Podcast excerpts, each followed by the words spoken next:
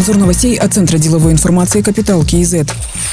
Парламент Казахстана ратифицировал соглашение с Россией о строительстве завода по выпуску минеральных удобрений. Министр индустрии и инфраструктурного развития Бейбут Атамкулов пояснил, что в Жамбылской области будут строить химический комплекс с полным циклом от добычи фосфатного сырья до выпуска минеральных удобрений и попутных индустриальных продуктов. Проект в два этапа реализует российская компания «Еврохим», которая является дочерним предприятием транснациональной компании «Еврохим Групп». Первый этап завершен. В городе Жанатас построили горнорудный комплекс, на базе которого налажена добыча фосфоритов до 660 тысяч тонн в год. Построен узел среднего дробления и тонкого помола мощностью 640 тысяч тонн в год. Общая сумма инвестиций составила 126 миллионов долларов. В рамках второго этапа предусмотрено строительство химического комплекса. На данный момент Еврохим инвестировал во второй этап более 138 миллионов долларов. Стоимость этого этапа уточнят после завершения проектирования, пояснил министр.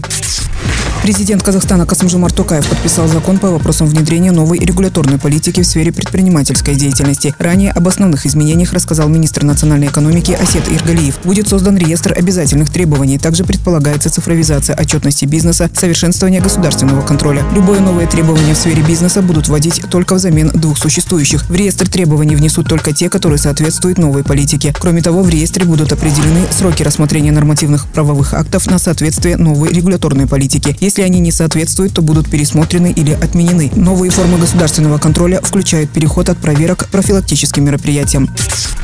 Казахстане намерены постепенно повышать уставный капитал для коллекторских агентств. Для действующих агентств, прошедших учетную регистрацию до 1 февраля 2021 года, уставный капитал планируют повысить до 10 миллионов тенге с января 2022 года, до 30 миллионов с июля 2022 года и до 50 миллионов тенге с января 2023 года. Проект постановления агентства по регулированию и развитию финансового рынка опубликован на сайте «Открытые НПА» для обсуждения. С какого года планируют повысить уставный капитал для новых агентств, в документе не указывается.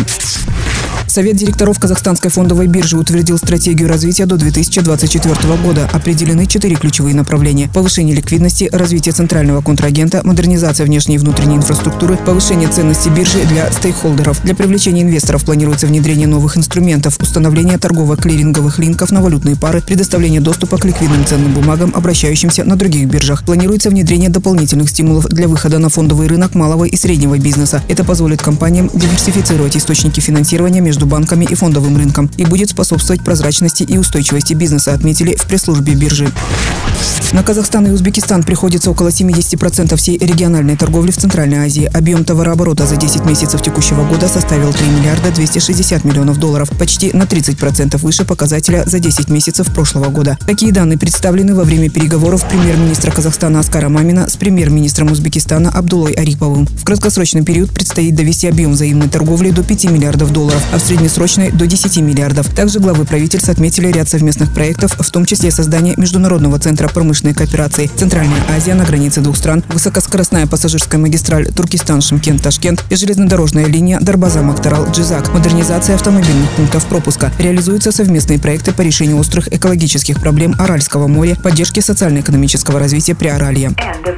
Другие новости об экономике, финансах и бизнес-истории казахстанцев читайте на Капитал Киезет.